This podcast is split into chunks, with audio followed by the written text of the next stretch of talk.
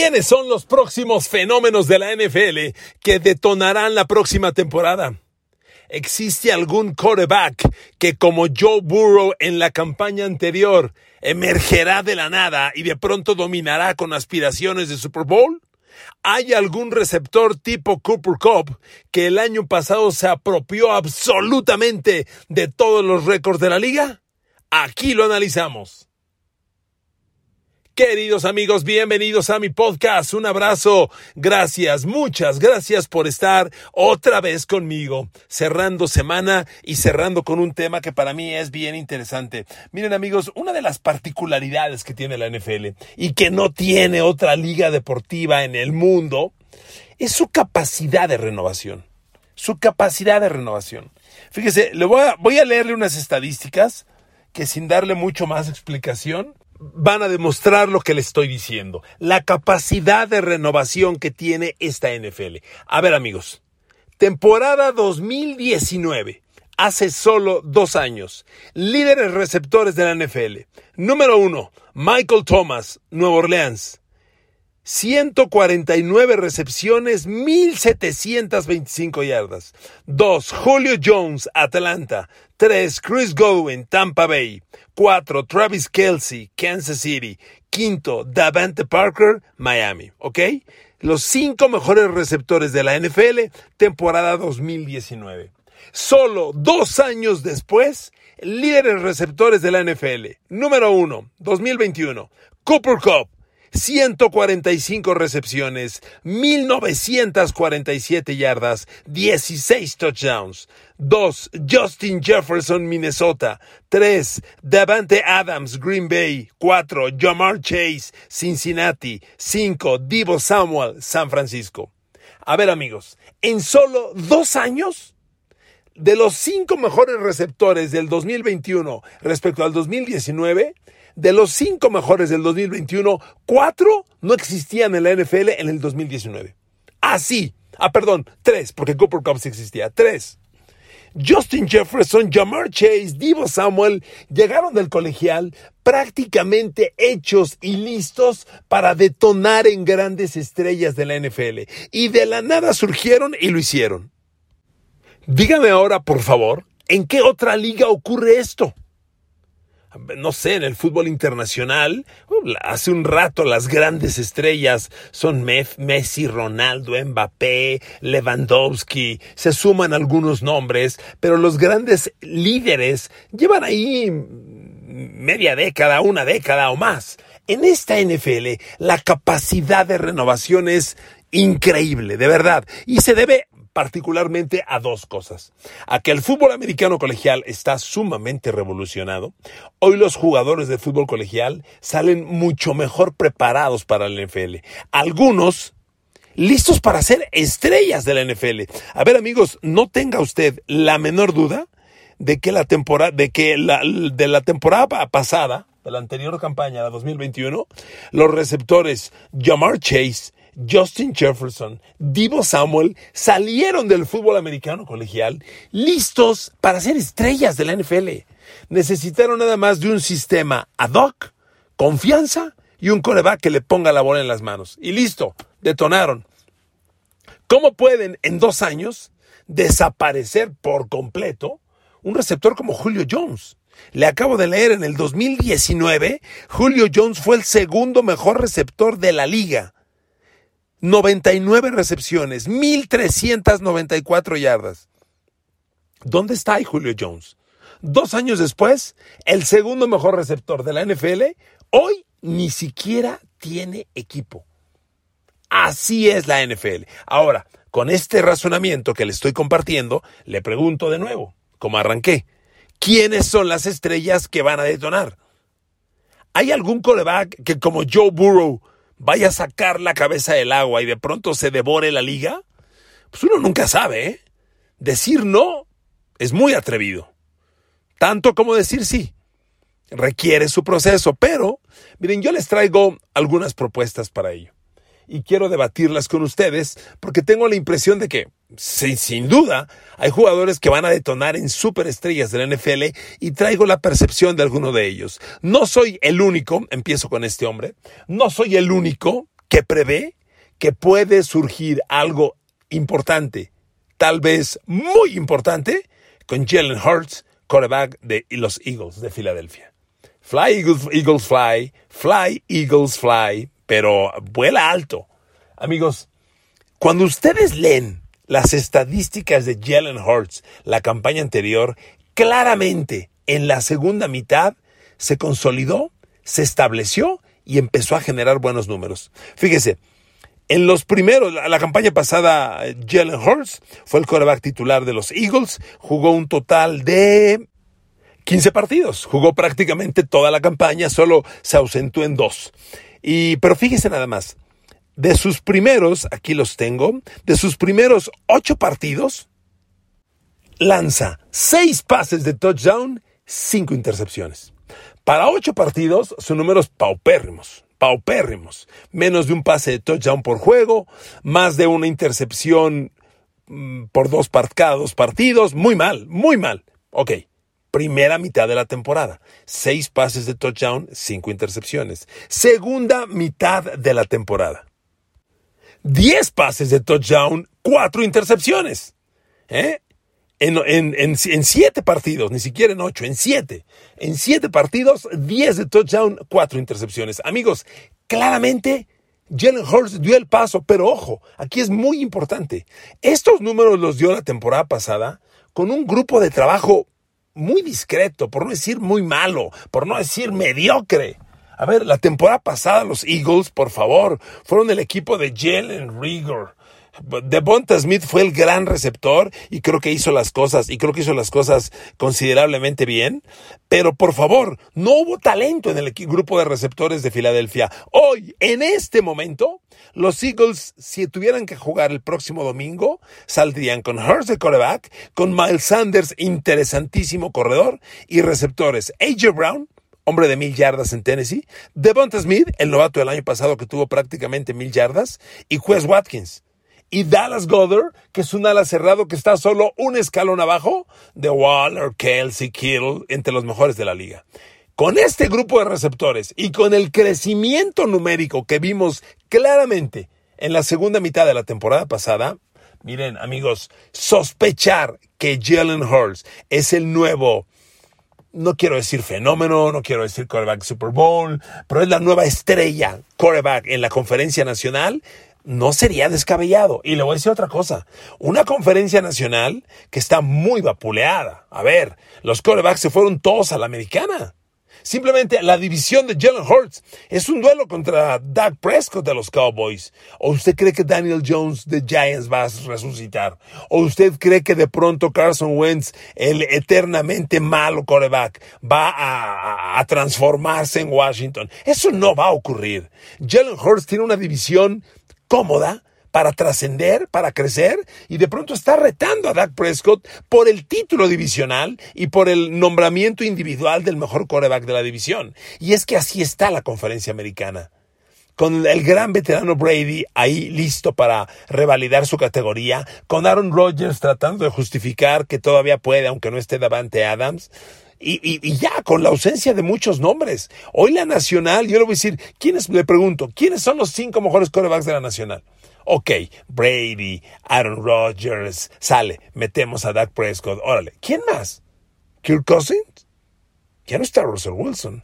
Kyler Murray, de los grandes corebacks de la Nacional, te cae, te cae así. Obvio, Matthew Stafford, el campeón del Super Bowl, él sí está ahí en la misma categoría que Brady Rodgers y que, que Brady Rodgers. Ahí está. Y segundo, un escalón abajo o dos, Prescott con buenas estadísticas, pero sin ganar nunca el juego grande. Hay una ausencia de talentos en la coreback en la nacional, de cantidad, y Jalen Hurts puede dar el paso. A ver, amigos, no quiero hacer comparaciones irresponsables. No digo que Jalen Hurts vaya a ser el Joe Burrow de la próxima campaña. No. Pero que hay elementos para pensar, para sospechar, aguas, ¿eh? Este chavo enseñó una clara mejoría a la segunda mitad de la temporada pasada y con el grupo de talento que le han formado, con AJ Brown y Devonta Smith, es un coreback de optativa, es un gran coreback corredor. Pero si él entiende que tiene que usar las piernas para ganar tiempo, extender la jugada y atacar por aire con esos fantásticos receptores, miren, la orden está clara. Si llegan AJ Brown al lado de Devonta Smith, ¿cuál cree que es la orden? ¿Correr el balón? Oh, por Dios. Claro que no. Jalen Hurts a lanzar el balón, papá. Y patitas, alarguemos la jugada, extengamos el momento, extendamos el momento y en algún momento habrá que, que, utilizarlas para correr y ganar yardaje así, terrestre. Pero este equipo, este talento está armado y puede detonar. Siguiente talento que sospecho puede detonar. Jerry Judy, receptor de Denver. A ver amigos, primero, Jerry Judy fue un fantástico jugador colegial. Miren, hay jugadores, hay escuelas colegiales, perdón, hay escuelas universitarias que son fábricas productoras de talento y muchas veces se especializan en una posición. De la gran cantidad de receptores que hoy domina la NFL, Alabama ha dado una buena parte. Alabama dio a Julio Jones, Alabama dio a Mari Cooper, Alabama dio a Devonta Smith, el que acabo de mencionarle de Filadelfia.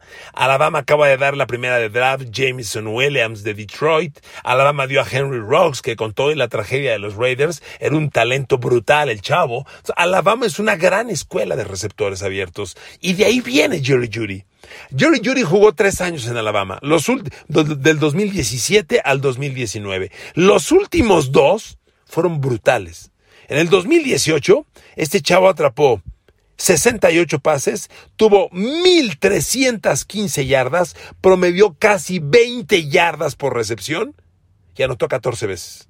En el 2019, su última campaña colegial, subió a 77 recepciones, bajó en yardaje a 1167, bajó su promedio por recepción a 15, que no, no por eso es malo, sigue siendo fabuloso, y 10 touchdowns. Jerry Judy es claramente lo que en el tablero del depth chart le ponen como una X, un receptor que va por el extremo y que va a zonas profundas.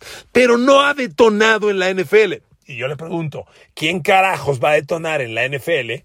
¿Quién? Cuando tu coreback es Trevor Simeon, Drew Locke, que han sido los corebacks de Denver las últimas dos temporadas. Por supuesto que en Denver ningún receptor va a trascender. Miren, Jerry Judy en su temporada de novato, que fue la del 2020, tuvo números bien interesantes. ¿eh? Atrapó 52 eh, pases, tuvo 850 yardas, 16 yardas por medio por recepción, que para la NFL es una, una cifra espectacular, es muy buena. Arriba de 15 yardas, eres claramente un receptor profundo que va a hacer daño. Y con esos números todos dijimos, Jerry Judy se va a convertir en un fenómeno la próxima temporada. Pero en el 2021, campaña anterior, sus números bajaron, pero vuelvo a justificarlo. Teniendo de coreback a este muchacho Ripien, a Drew Locke, a toda la basura que tuvo Denver el año pasado, con todo respeto, pues es obvio, es entendible, a Teddy Bridgewater, era obvio. Amigos, ahora llega Russell Wilson. Una de las grandes virtudes de Russell Wilson es que o es el mejor coreback de la NFL o es un top 3 de corebacks en zonas profundas.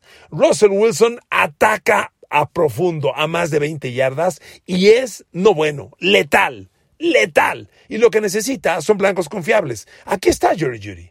Aquí está Jerry Judy. Si usted ve hoy el depth chart de los Broncos, la verdad es que intimidan, ¿eh? Jerry Judy tuvo hace dos, hace una semana un episodio muy grave porque se le denunció aparentemente de violencia doméstica. El tema ya fue aclarado por él y por su novia y, no trascendió en lo que se pensó.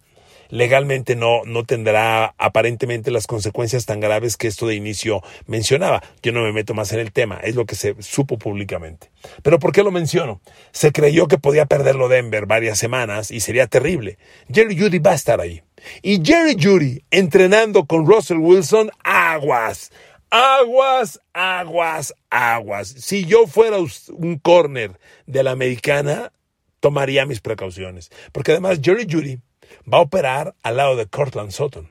al lado de Tim Patrick, al lado de KJ Hamler. Y el grupo de abiertos que tiene Denver, agárrense, ¿eh? es un grupazo. No le pide nada a Raiders, a Kansas City, no le pide nada a nadie. Por eso yo he dicho repetidamente, reiteradamente, desde que Russell Wilson llegó a Broncos, lo he dicho Broncos Country.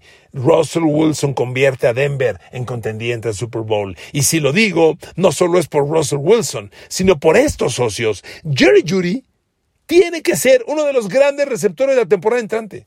Jerry Judy tiene que ser hombre de 100 recepciones, de 1200 a 1500 yardas generadas, de 15 yardas o más por recepción, y de 10 recepciones de touchdown al año, cuando menos. Y de la mano de Russell Wilson lo va a lograr, porque Jerry Judy tiene que ser para Russell Wilson lo que era DK Metcalf hasta la temporada pasada, que es cuando estaban en Seattle. Ese blanco profundo de más de 20 yardas aire que te va a atacar. Yo siento que Jerry Judy tiene todo, todo puesto para detonar y meterse a la elite de los receptores de la NFL la próxima temporada. Si el año entrante, si la temporada entrante, por ahí de enero, estamos hablando que Jerry Judy se codea con Justin Jefferson, con Jamar Chase, que nadie se sorprenda, porque además le voy a decir otra cosa, va a ser el tercer año de Jerry Judy y ya tiene que estar madurando como hombre y como atleta. Y a esos episodios de irresponsabilidad local en casa tienen que acabarse. Él tiene que entender y darse cuenta y aprender que, vean la vida de Henry Rocks, el talentazo Raider que está hoy en la cárcel esperando una condena de por vida por haber matado a una persona en la calle irresponsablemente al manejar un auto a 240 kilómetros por hora. Eso se tiene que madurar y entender. Y si Jerry Judy madura, entiende, se cuida y explota en la cancha de la mano de Russell Wilson su talento, aquí viene un fenómeno, ¿eh? Se los digo neta, aquí viene un fenómeno, sinceramente. ¿Ok? Tercer jugador. Tercer jugador en el que yo sospecho, miren, aquí tengo mis dudas. El tercer jugador es Trey Lance, el coreback de los 49ers. A ver amigos, a lo mejor sueno contradictorio. No, voy a ser bien claro. Uno, yo no creo en Trey Lance. Yo no creo que sea un coreback elite. Yo creo que 49ers se equivocaron. Yo creo que el coreback que debió agarrar 49ers fue Mac Jones de los Pats. Y ojo, lo dije el día del draft. Lo dije. Cuando San Francisco hizo el trade y se movió a la posición 3 del draft, yo dije, tienen que ir por Mac Jones. Uh, fueron por Trey Lance. Yo creo que se equivocaron. Entonces usted dirá en este momento, y si no crees en Trey Lance, ¿qué diablos lo metes en los jugadores que van a detonar el próximo año? Lo pongo porque, a ver amigos, yo creo, por lógica, congruencia, que Johnny Lynch, el gerente general de los 49ers, y el genio Kyle Shanahan, coach y genio ofensivo de la NFL, coach de los Niners y genio ofensivo de la NFL, algo le dieron. Algo le vieron que yo no conozco, que yo no sé ver, o que no estoy enterado, y uno tiene que darles el beneficio de la duda. Oye, hombre, Johnny Lynch y, Kyle Shanahan armaron a los 49ers y los metieron al Super Bowl contra Kansas City. Que lo perdieron, lo que usted quiera, ok, los pero se metieron al Super Bowl con un equipo renovado. Algo saben, algo vieron. Reitero, claro, yo no creo en Trey Lance. Amigos, Trey Lance es un coreback que además se generó en las temporadas college de la pandemia, del COVID. Y fueron temporadas colegiales muy atípicas. No todos los equipos jugaban, no todos los equipos competían, no hubo los playoffs normales. Entonces, algunas estadísticas cabe la posibilidad, no quiero llegar aquí a descalificar cosas que no conozco con detalle, pero cabe la posibilidad que hay algunas estadísticas no tan reales. A ver, Trey Lance, la gran estadística que tuvo en su temporada del 2019 fue que el chavo lanzó más de 3.000 yardas, solo tuvo 19 envíos de touchdown, que no son muchos, pero lo increíble fue que tuvo cero intercepciones. Cero intercepciones en toda una temporada. Miren amigos, Trey Lance viene de North Dakota State. Es una universidad que no compite con la categoría 1 de la, del colegial. No compite con Alabama, con Oklahoma, con Georgia, con Louisiana State. No. Es la universidad de donde salió Carson Wentz, que me parece hoy está más que comprobado que ha sido un jugador sobrevalorado. creo yo. De esta misma universidad es donde salió Christian Watkins, el receptor que tomó Green Bay en la segunda draft de este año. Es una universidad, son los bisontes, los bisons. Ahí están los números. Son buenas estadísticas. Tampoco son excepcionales. A mí, a mí me impresiona un coreback tipo Derek Carr en Fresno State, que en su último año de college lanzó 5.000 yardas, 50 pases de touchdown y 4 intercepciones. Eso a mí sí me impresiona y lo compro con ojos cerrados. Si llega el coreback de los Bisons de North Dakota State en la temporada de la huelga y me dice lancé más de 3.000 yardas, 19 de touchdown y 0 intercepciones y tengo que ser primera de draft y top 3 yo lo dudo. Lo digo neta, lo dudo. Nuevamente lo digo. Pongo en esta categoría a Trey Lance porque algo tiene que saber Johnny Lynch. Son demasiado genios. Miren, un gerente general como Johnny Lynch opera con un equipo de scouts de decenas de jugadores. Hay un líder de scout, un, un líder para todo Estados Unidos, y varios operadores por región se reparten el territorio de Estados Unidos por regiones y cada región tiene líderes por conferencia. Así operan. Y cada conferencia pues, está revisando a, cada equipo y a sus talentos. Entonces, algo tienen que haber visto en Trey Lance. Pero miren, a mí no me, yo tengo mis dudas porque en la temporada pasada Trey Lance jugó seis partidos. Pero miren, lo primero que me, que me brinca. Jugó seis partidos, ok, solo cuatro fueron completos, pero completó 41 pases. 41 pases completos en seis partidos. Es a promedio de siete pases completos por juego. ¿De qué me estás hablando? Segunda duda. La temporada pasada Trey Lance, con todo y esa poquita actividad, su porcentaje de pases completos fue de menos del 60%. Completó el 57.7. Es muy bajo. Los quarterbacks elite NFL superan el 70% de pases completos. Los normales andan en los 60. Menos del 60 es malo. Y Trey Lance completó el 57.7 en 41 pases completos. Completó 41 de 71. Y otra, generó 603 yardas por aire. En seis partidos son 100 yardas por juego. Bueno, fueron cuatro juegos completos. Órale, cuatro juegos, 600 yardas, son 150 yardas por aire por partido. ¿De dónde me dicen? Y última duda enorme de la temporada pasada. Trey Lance, en esta escasa actividad, cinco envíos de touchdown, dos intercepciones. Es una grave estadística. Cinco y dos no son buenos números. Entonces, amigos, yo tengo mis dudas.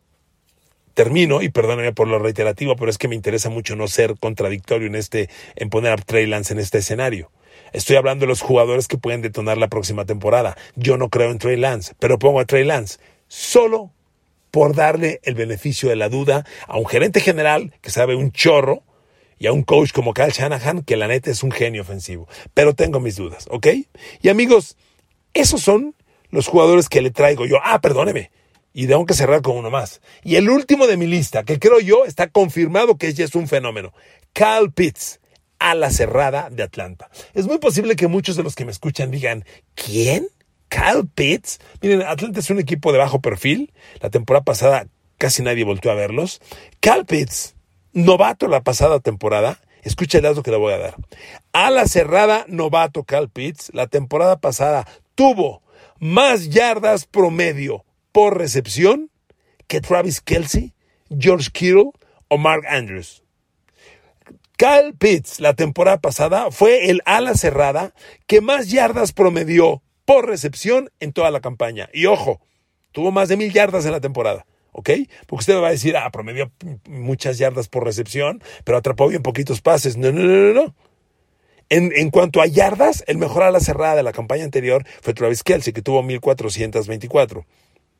Después vino Mark Andrews de los Ravens con 1367. Y luego solo hay dos alas cerradas más con mil yardas. George Kittle de San Francisco y el quinto en yardas por recepción, Cal Pitts de Atlanta. De hecho, George Kittle tuvo 1024 yardas, Cal Pitts 1026. George Kittle promedió 13 yardas por recepción, Cal Pitts 15.1.